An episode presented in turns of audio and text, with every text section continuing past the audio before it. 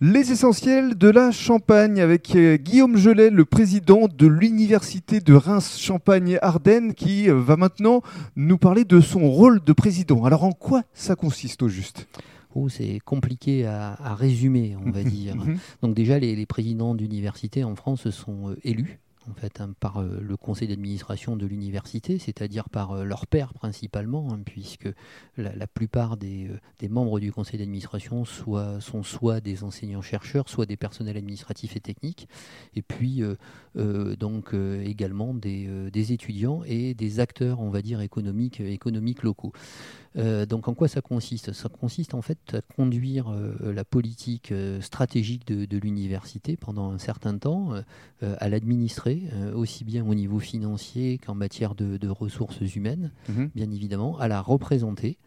Et puis, euh, ça consiste aussi en l'exercice euh, notamment des, des, responsabilités euh, telles que les responsabilités de police dans, dans, les universités, puisque les universités en fait sont euh, ce que l'on appelle des franchises universitaires. Mhm. Et donc cette administration un peu... C'est un petit peu comme la gestion d'une ville finalement. Voilà, c'est tout à fait, c'est ce que j'allais vous dire. C'est un petit peu comme la responsabilité d'un maire par rapport à une ville. Mhm. Eh bien, un président a une responsabilité identique à peu près dans, dans son université. Parce que l'université de Reims-Champagne-Ardenne ici, c'est combien de personnes au juste?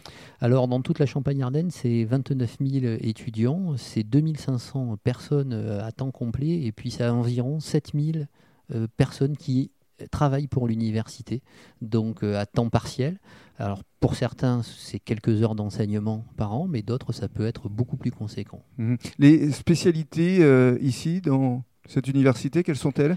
Il y a beaucoup de spécialités, mais nous les regroupons autour de quatre pôles scientifiques d'application pour parler un petit peu au grand public. Le, pôle principal, qui est un petit peu la signature de l'Université de Reims-Champagne-Ardenne, c'est le pôle des agrosciences de l'environnement, des biotechnologies et de la bioéconomie. C'est le pôle vraiment qui est en phase avec les racines de notre territoire, ses racines agricoles et ses racines viticoles, et qui, à partir donc de de ces productions euh, végétales, donc par des transformations, on va en faire des produits de forte valeur ajoutée. Ça peut être des médicaments, ça peut être euh, des, biomatériaux, etc. Mhm. Bien évidemment. Et puis euh, va s'intéresser aussi à l'impact qu'il a auprès, auprès des citoyens notamment, auprès du monde rural.